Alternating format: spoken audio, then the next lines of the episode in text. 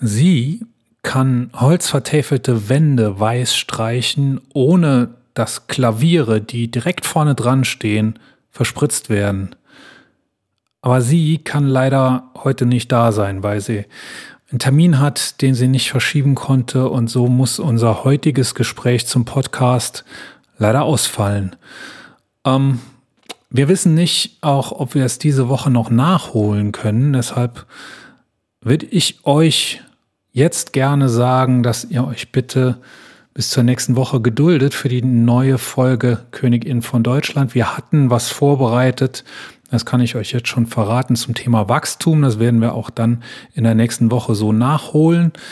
Ähm, wird, glaube ich, ein ganz spannendes Gespräch über verschiedene Facetten von Wachstum. Also es geht vor allem um wirtschaftliches Wachstum, um äh, darum, wie gesund Wachstum ist und vor allem, wie gut es vorhergesagt werden kann und äh, wie gut die Vorhersager immer sagen, dass es vorhersagen können. So gut, äh, das darf schon mal verraten werden, ist das nämlich oft gar nicht.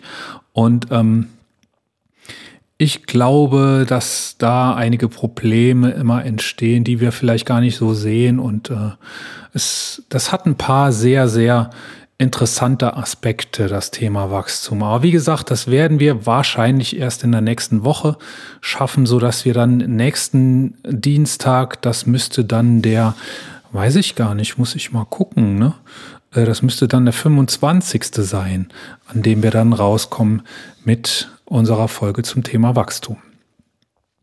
Bis dahin ähm, möchte ich euch gerne zwei Podcast-Tipps geben. Äh, einen so ein bisschen lockerer, unterhaltsamer, aber trotzdem mit Köpfchen und einen, der so ein bisschen tiefer in die Materie, Materie einsteigt, äh, ein, ein Wissenspodcast oder zumindest ein Podcast über ein sehr, sehr interessantes Sachthema. Der erste ist ein, eine Folge eines Podcasts, den ich sehr oft höre, nämlich Apokalypse und Filterkaffee, kommt jetzt dreimal die Woche, glaube ich, kann man sagen, raus mit Mickey Beisenherz. Und am Ende des Jahres gibt es immer einen Jahresrückblick. Zumindest war das im Jahr 2020 so. Er hat ähm, Mickey Beisenherz einen fantastischen Jahresrückblick gemacht mit Benjamin vor Stuckrad-Barre, äh, der sich gegliedert hat an den Editorials der, war das die bunte? Ich glaube ja. Ähm, und äh, kann man sich auch, glaube ich, gerne jetzt noch anhören, den Jahresrückblick zu 2020.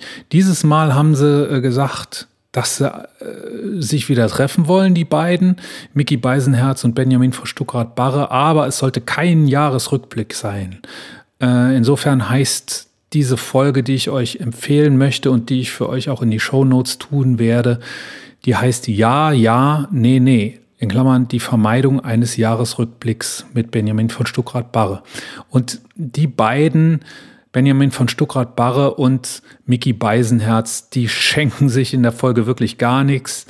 Ähm, die äh, liefern sich einen Schlagabtausch auf allerhöchstem rhetorischen und humoristischen und na, man kann nicht sagen allerhöchstes intellektuelles Niveau, aber es ist zumindest ein intellektuelles Niveau, bei dem es mir zumindest sehr, sehr viel Spaß macht zuzuhören. Und wenn ihr ausreichend Jahresrückblicke gehört habt und auch die Jahresvorschau der Königin von Deutschland schon gehört habt, die wir ja äh, in der letzten Folge gemacht, in der vorletzten Folge schon gemacht haben, äh, dann hört euch gerne noch das, diese Folge an, die ja ähm, extra kein Jahresrückblick ist. Es ist etwas sehr, sehr Unterhaltsames, was da passiert.